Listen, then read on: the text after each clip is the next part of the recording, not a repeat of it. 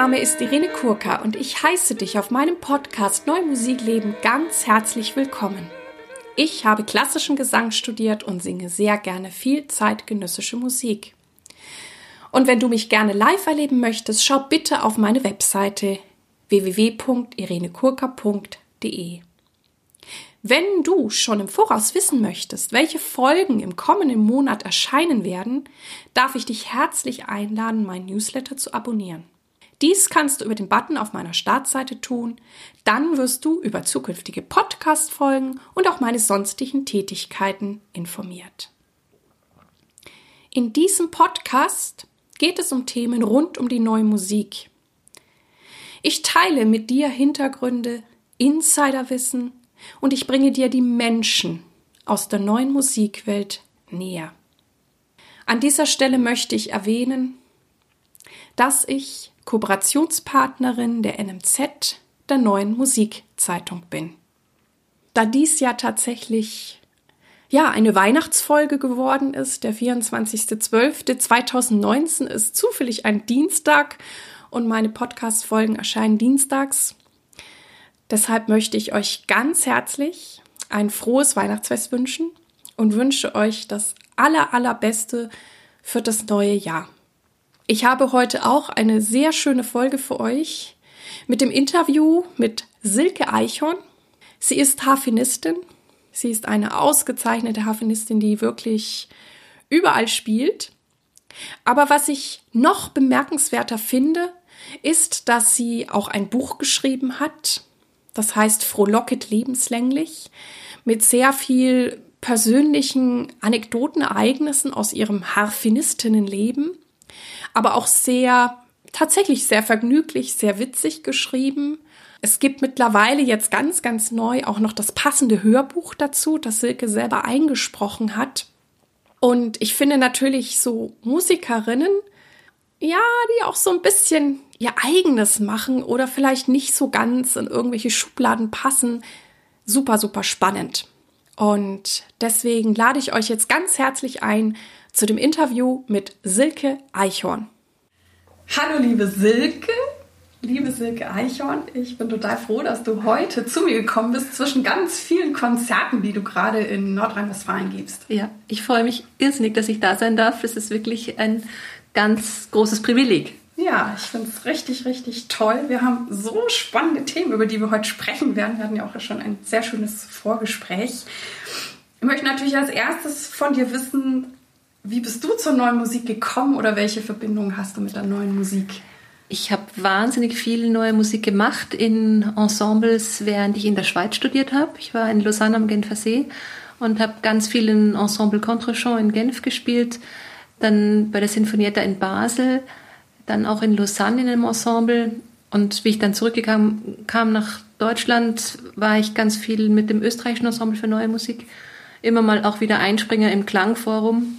Also Ensemble Avantgarde Leipzig, schon äh, tolle Ensembles und es war immer wahnsinnig viel Arbeit. Also die Harfe ist leider ein sehr undankbares Instrument in der zeitgenössischen Musik, das muss man sagen, oder in der neuen Musik. Es ist ähm, mit dieser Technik mit Händen und Füßen zu spielen und einfach keine haptische Verbindung zu einem Ton zu haben. Wir müssen immer wissen, was wir tun. Wir müssen immer sehen, welche Seite wir in die Hand nehmen. Und das braucht so viel mehr Organisationsarbeit. Und man verliert einfach so diese Freiheit zum Musizieren, zum Musikmachen. Man ist immer mit Organisation seiner Gliedmaßen beschäftigt. Und ähm, das hat es mir wirklich wahnsinnig schwer gemacht. Also ich habe eine Erfahrung, ich habe drei Monate lang ein Stück von Chelsea geübt. Wirklich intensivst, Okanagon, zu dritt war das besetzt. Und dann kam ich zur ersten Probe und dann schlägt die Kontrabassistin meine Noten auf und sagt, hey, hast du das schon vorbereitet? Ich so, hey, ich übe das seit drei Monaten. Und dann macht sie zum ersten Mal die Noten auf.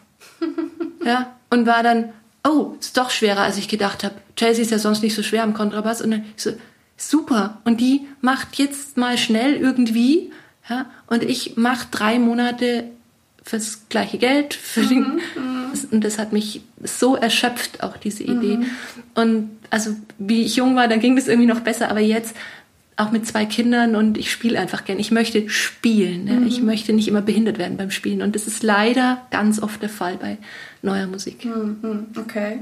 Muss ich leider so sagen, auch in diesem Podcast.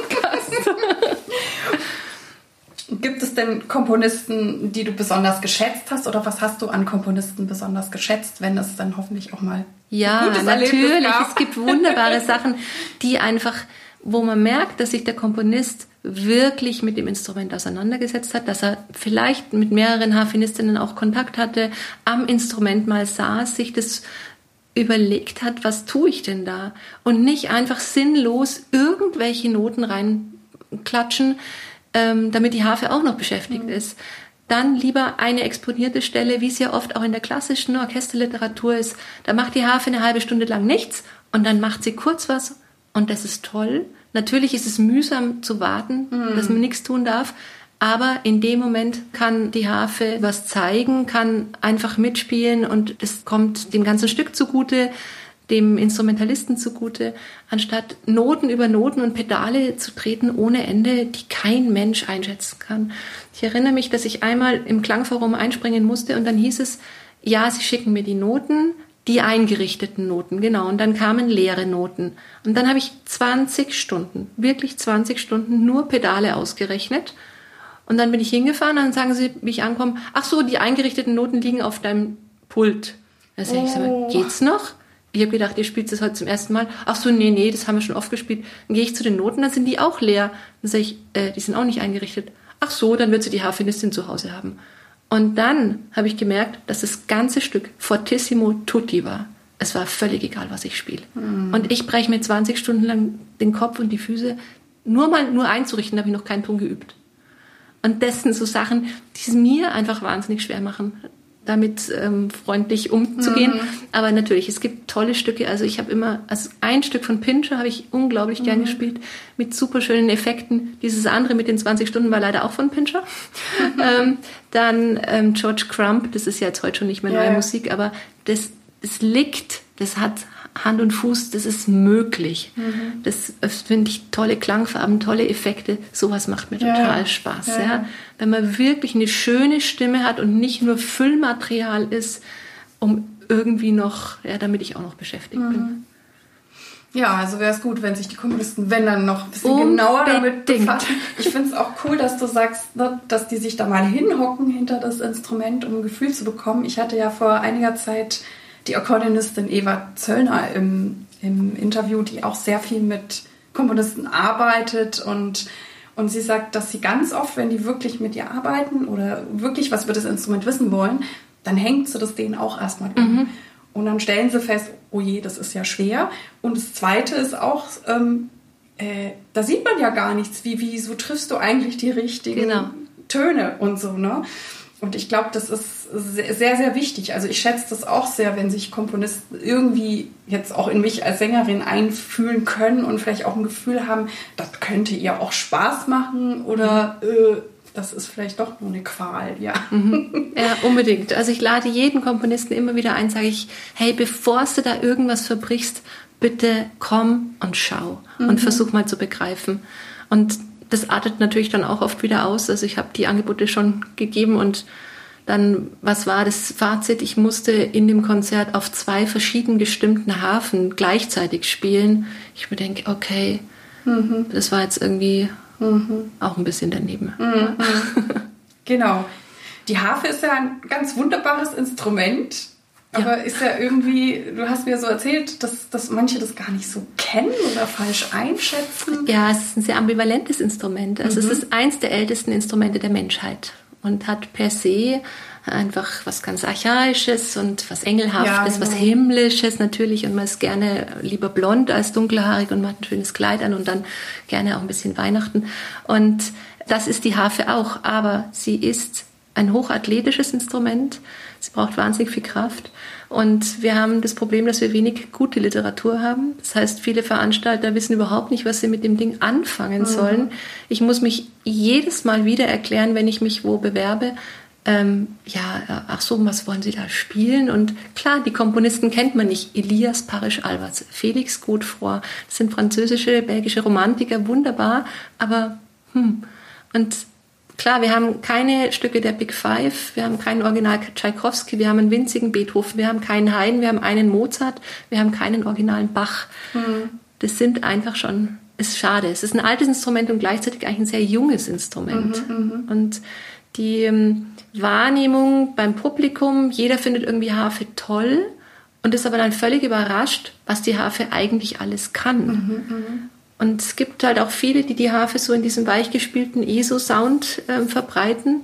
Und wenn du dann kommst und einfach auch mal ein witziges Jazzstück spielst oder wirklich mal eine fette Moldau-Bearbeitung, mhm. wo es wirklich kraftmäßig auch zur Sache geht, dann sind die völlig geflasht und sagen, oh, das ist aber wahnsinnig toll. Das habe ich ja noch nie so gehört. Mhm. Und das ist so meine Mission, die Harfe einfach zu zeigen in ihrer unglaublichen Bandbreite. Wir können von Renaissance bis Jazz einfach ganz viel spielen. Wir können auch ganz viel nicht spielen, aber das, was wir spielen können, wenn man das gut präsentiert, dann ist das einfach ein ganz großes Geschenk. Jetzt gibt es ja was ganz Besonderes, was du gemacht hast. Du hast ein Buch geschrieben lebenslänglich frohlocken. Ich durfte es lesen. Es ist wirklich sehr amüsant, auch sehr ehrlich. Man, man kriegt mal wirklich so mit, wie es bei einer Musikerin hinter den Kulissen aussieht, ähm, bei Konzerten, bei Aufträgen, bei Verhandlungen, beim Unterrichten.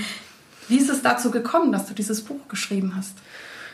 Hm, also ich moderiere schon immer meine Konzerte, schon seit ich Kind bin, weil ich das einfach wichtig finde und eben auch um die Harfe zu erklären, auch wie sie funktioniert und wie das mit den Pedalen ist. Und dann habe ich schon immer mal, wenn irgendwas völlig aus dem Ruder gelaufen ist, mir das so ein bisschen aufgeschrieben oder wenn ich eine E-Mail an eine Freundin geschrieben habe, das einfach gespeichert. Und dann dachte ich, ich muss natürlich auch immer schauen, wie kriege ich neues Publikum.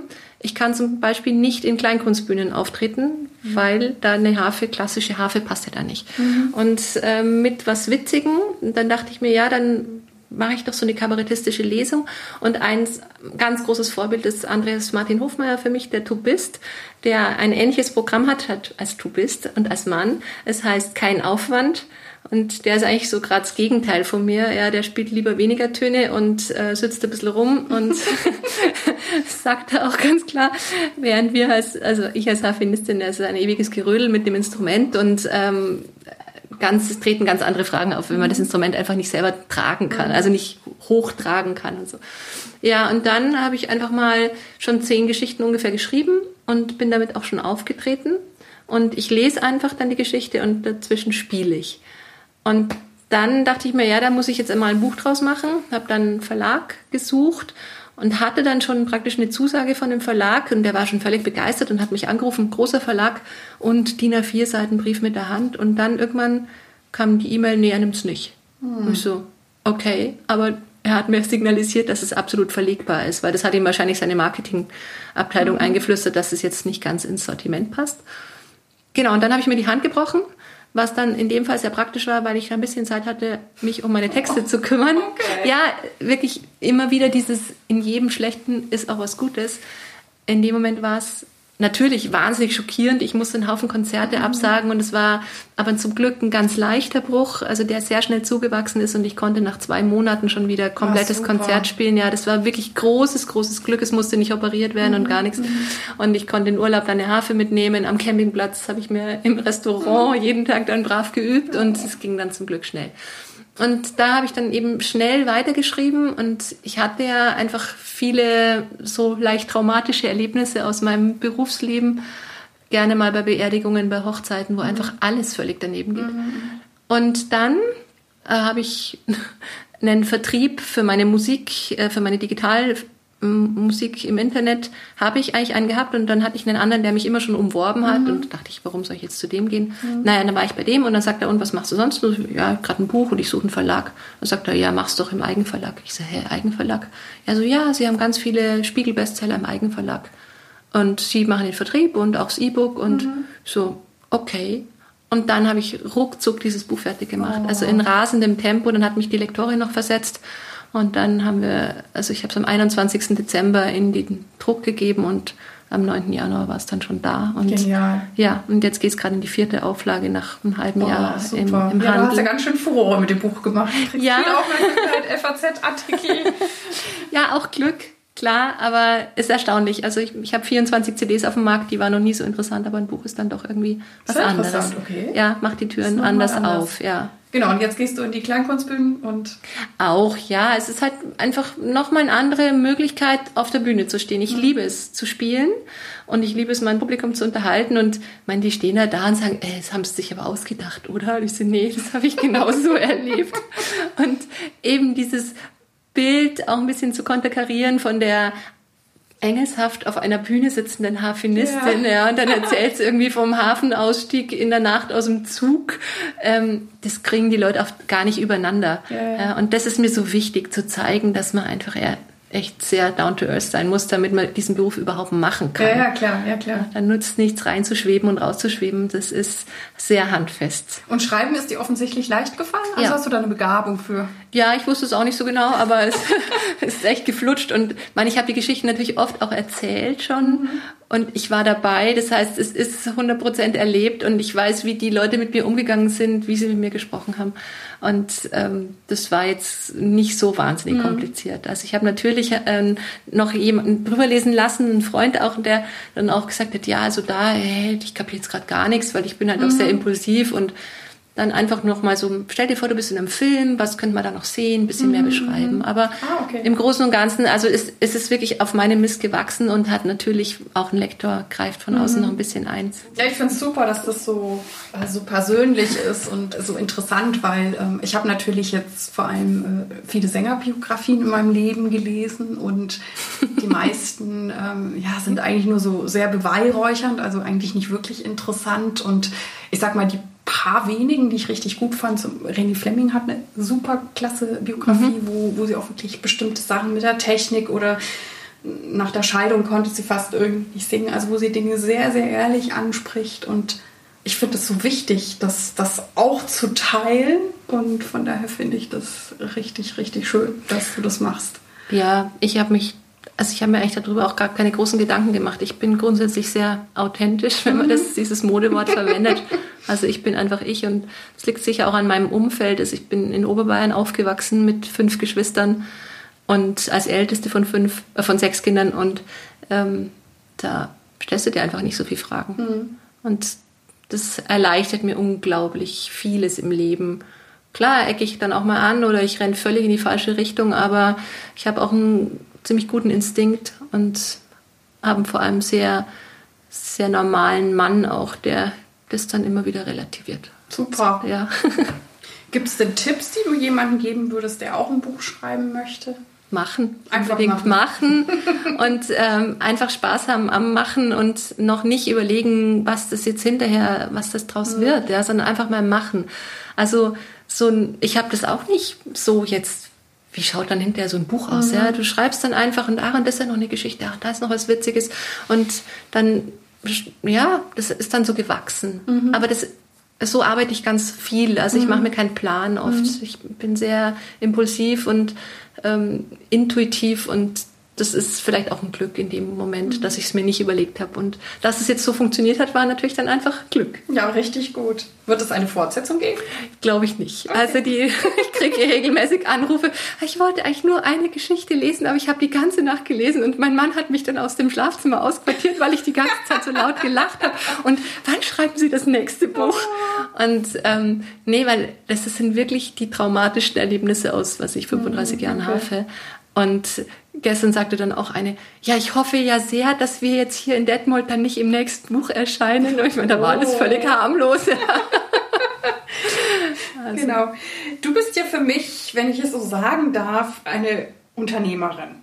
Ja, ne? du bist unbedingt. Harfenistin, jetzt Buchautorin und du bist ja sogar, hast ein eigenes CD-Label, wenn ich das mhm. richtig verstanden habe. Genau. Also du siehst das auch so, dass du eine Unternehmerin bist. 100 Prozent. Ich, ich denke, so sind wir Musiker, wenn wir, wenn wir selbstständig sind, ja. weil wir wuppen ja ganz viel. Aber ich glaube, dass das trotzdem manche das erstmal so nicht über sich sagen würden, ne? Ah, doch, natürlich. Also ja, ich, also ich sag's auf jeden Fall mhm. über mich, weil das ist ein großer Teil oder vielleicht sogar der größere Bestandteil leider meines Musikerlebens, weil ich ich würde natürlich am liebsten nur Harfe üben mhm. irgendwie und äh, in Kunst schwelgen, mhm. aber das geht halt einfach nicht. Mhm. Ja, ich muss wirklich ähm, am Computer sitzen und telefonieren und schicken und machen, wie jeder andere auch. Und ich lebe gerne von meinem Beruf und dafür, also Geld kommt halt nur irgendwie rein, wenn man was tut. Ja, klar. Ja, also genau.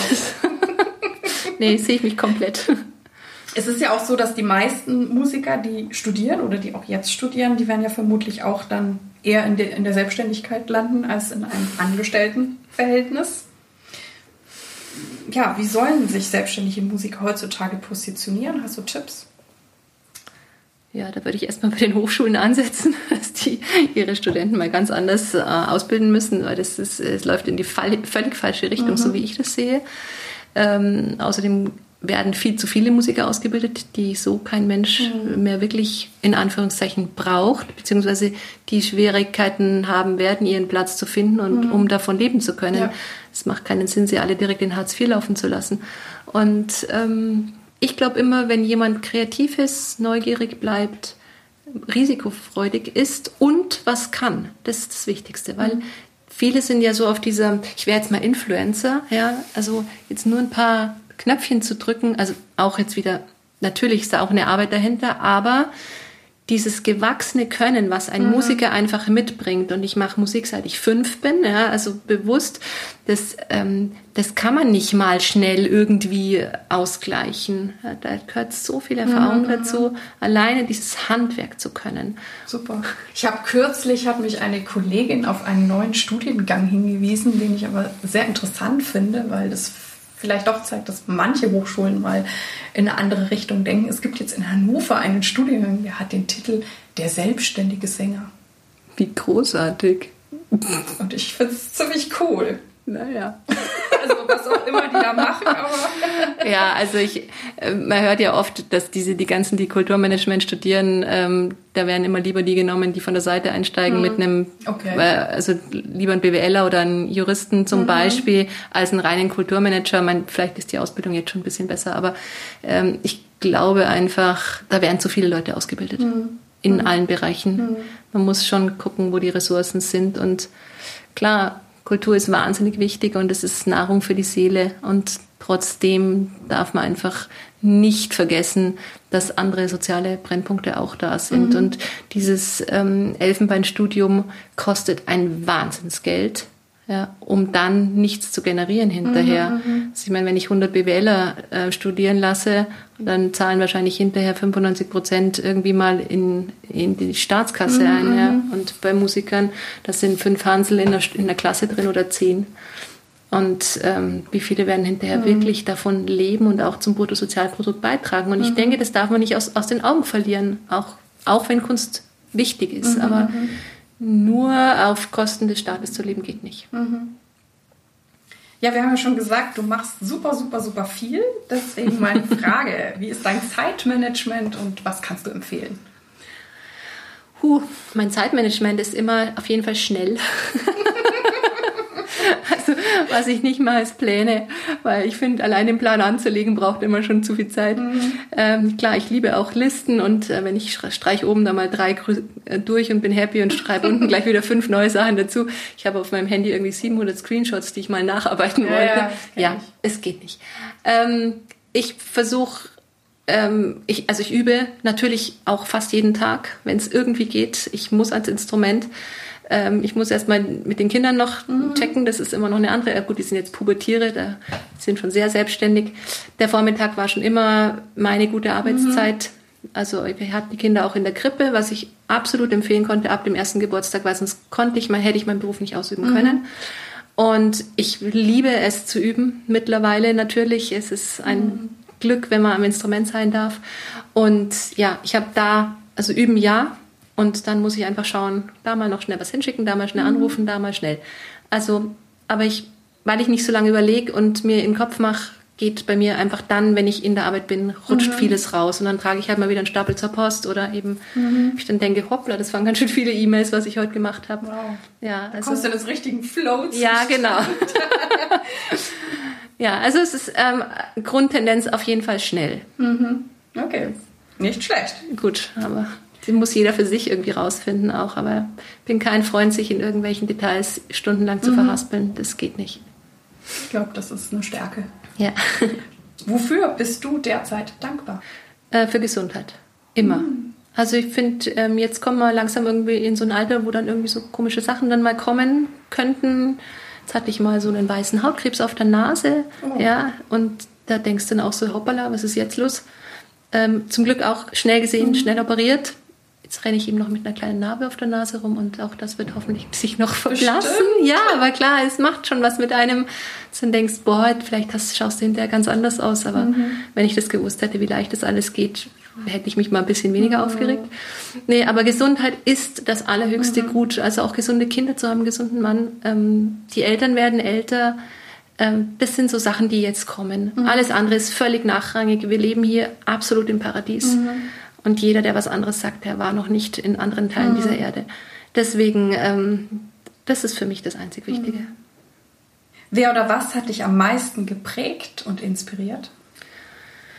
Ich bin sicher ganz stark durch meine Familie geprägt. Mhm. Einfach dieses große Umfeld mit den Geschwistern, mit den Eltern. Ich habe einen extrem kreativ verrückten Vater, sehr musisch auch. Meine Mutter extrem fleißig. Mhm. Und ich muss immer am meisten lachen, wenn sie dann zu mir sagt, du musst echt aufpassen, dass du dich nicht übernimmst. Sag ich, ja, genau, Mami, ich hab's geerbt übrigens. Schön. Also die ist immer noch, die ist über 80 jetzt und ähm, fährt mit dem Auto nach Kroatien alleine noch und ähm, kocht halt mal wieder schnell 20 Kilo irgendwas ein. Und also das ist wirklich toll und da, das ist die, die stärkste Prägung. Super. Was bedeutet es für dich, sich treu, authentisch sein in dem Musikbusiness und wie gelingt dir das? Da muss ich mich nicht verstellen, das bin ich einfach von Haus aus. Das mhm. ist vielleicht auch mein Glück, dass ich okay. schon immer authentisch sein kann. Ich muss mich nicht verstellen. Und nee, ich wüsste auch gar nicht, wie es geht. Also ich bin wirklich da auch zu doof. Also ich bin kein Diplomat. Mhm. Ich habe mein Herz auf der Zunge, was auch nicht immer gut ist, aber dann bin ich lieber authentisch. Mhm. Und was bedeutet für dich Erfolg? Meine Güte, also ist für mich kein Maßstab. Ich finde, man kann es eh nicht messen. Für mich ist das Wichtigste, dass ich mit dem, was ich tue, glücklich bin mhm. und auch mein Umfeld glücklich ist. Weil was wird es nützen, wenn ich voll die Ego-Tour durchziehe und meine Kinder und mein Mann bleiben mhm. total auf der Strecke? Erfolg ist, ist keine messbare Größe und ist relativ. Ich, meine, ich rede mich jetzt vielleicht ein bisschen leicht, weil ich ja in den Augen vieler relativ erfolgreich mhm. bin. Und natürlich vergleiche ich mich dann auch mit anderen, wo ich mir denke, okay, ähm, das ist jetzt nicht ganz ausbalanciert. Mhm. Ich arbeite hier viermal so viel und jemand anders schöpft ganz anders mhm. ab den Rahmen. Aber mich macht's unglaublich glücklich, wenn nach dem Konzert jemand vor mir steht, hatte ich jetzt gerade gestern oder vorgestern eine ältere Dame, eine alte Dame und sagt, jetzt habe ich so alt werden müssen, um sowas hören zu dürfen. Mhm. Ja, und was will ich denn dann mehr? Mhm. Ja, dann brauche ich, da brauche ich nicht mehr. Schön. Ja, und das ist einfach wieder ein Geschenk, das, diesen Beruf machen zu dürfen, diese Begabung zu haben, auch das Sitzfleisch zu haben, das durchzuziehen, weil viele Leute sind begabt, aber genau ja. dann hören sie auf damit. Mhm. Es ist einfach extrem viel Arbeit und ich mhm. arbeite gerne und mhm. ich mache es mir auch nicht gerne leicht. Also ich versuche schon das Maximum irgendwo rauszuholen, gerade auch beim Spielen. Und hatte ich jetzt auch gerade eine Kollegin, die sagte dann, ja, ich möchte mich eigentlich nicht anstrengen. und das kenne ich gar nicht. Mhm. Ja, ich, ich fordere mich immer und mhm. ich habe auch ganz viel, dann, dann gehe ich zum Radlfahren. Also ich, ich weiß, wo meine Grenzen sind und ich kann mir super gute Auszeiten nehmen und in der Landschaft, wo wir wohnen, im Chiemgau, da ist es so leicht, sich zu mhm. entspannen. Ja, und da braucht es nicht viel gehe ich eine Stunde radeln und dann bin ich wieder in meiner Mitte. Und die Harfe ist halt auch so ein gutes Instrument, die bringt mich auch in eine ganz gute, gesunde Schwingung immer mhm. wieder. Mhm. Ja, das ist schon auch was Besonderes. Ja, ein richtiges Geschenk. Geschenk ja. Was treibt dich an? Hast du eine Vision? Nee, ich habe kein Ziel. Also mein Ziel, meine Mission ist, dass ich die Harfe bekannter mache mhm. in der Öffentlichkeit und sie einfach gut gespielt ähm, zeige, erkläre. Ich sage zu meinem Publikum immer, mir wäre es wichtig, dass sie heute etwas schlauer nach Hause gehen, mhm. als sie zum momentanen Zeitpunkt noch sind. Mhm. Ja, und das nehmen die gerne mit. Mhm. Ja, die kommen, in der Pause stehen sie um die Haare rum und ich sage, waschen Sie sich mal die Hände, dann dürfen Sie mal zupfen. Oh. Und dann haben Sie das ernst gemeint? Ich, ja, setzen Sie sich hin, nehmen Sie mal die Haare in den Arm. Oh, das ist aber toll. Ach, ja, das wollte ich schon immer mal. Und, und da macht man so viele Türen auch auf und ich bin immer im Gespräch mit meinem Publikum was nicht immer, es ist auch anstrengend, ja. Ich mache keine Pause. Also ich, mhm. dann stimme ich, während ich moderiere und alles. Mhm. mhm. Aber ich finde es einfach, das ist, ich habe es geschenkt bekommen und ich möchte, ich denke, es ist auch eine Aufgabe, dass ich das auch weitergebe. Mhm. Das wird so sein. Genau. Wir sind tatsächlich bei der letzten Frage oh, angekommen. Welchen Tipp möchtest du jungen Künstlern geben? ja, sei authentisch, sei du. Lass dich nicht von anderen permanent beeinflussen. Versuch deinen Weg rauszufinden. Sei wachsam. Also schon sich einordnen können. Am Instrument maximal arbeiten, arbeiten, arbeiten, einfach um gut zu sein, ja, und auch nicht antastbar zu werden. Weil wer was kann, da denkt man auch immer, muss erstmal jemand kommen, der das dann auch mhm. kann. Ja? Klar gibt es immer Sachen, die man kritisieren kann, aber zeig's mir besser. Also wirklich was können auf dem Instrument und bei sich bleiben und vor allem nicht nach den Sternen greifen. Man wächst mit seinen ja, Aufgaben. Ja. Man kann keine Karriere planen. Ja, und diese neuen Medien, die sind natürlich eine Gefahr, insoweit, dass man eben Leute hat, die mit wenig können gleich ganz mhm. oben sind, aber der Absturz ist meistens umso härter dann wieder. Und lieber wächst was kontinuierlich. Mhm. Und geduldig bleiben ist ganz wichtig. Wirklich den langen Atem haben und ähm, nicht erwarten, dass alle gleich springen, nur weil man ein paar schöne Zöne zupfen kann. Das wäre meine Idee jetzt. Sehr gut. Ich danke dir ganz herzlich für dieses Gespräch, dass wir uns hier treffen konnten. Ich wünsche dir natürlich gutes Gelingen für die weiteren Konzerte hier im schönen Nordrhein-Westfalen. Ja. Und ja, ich danke dir für die Einladung. Dies war also das Interview mit Silke Eichhorn.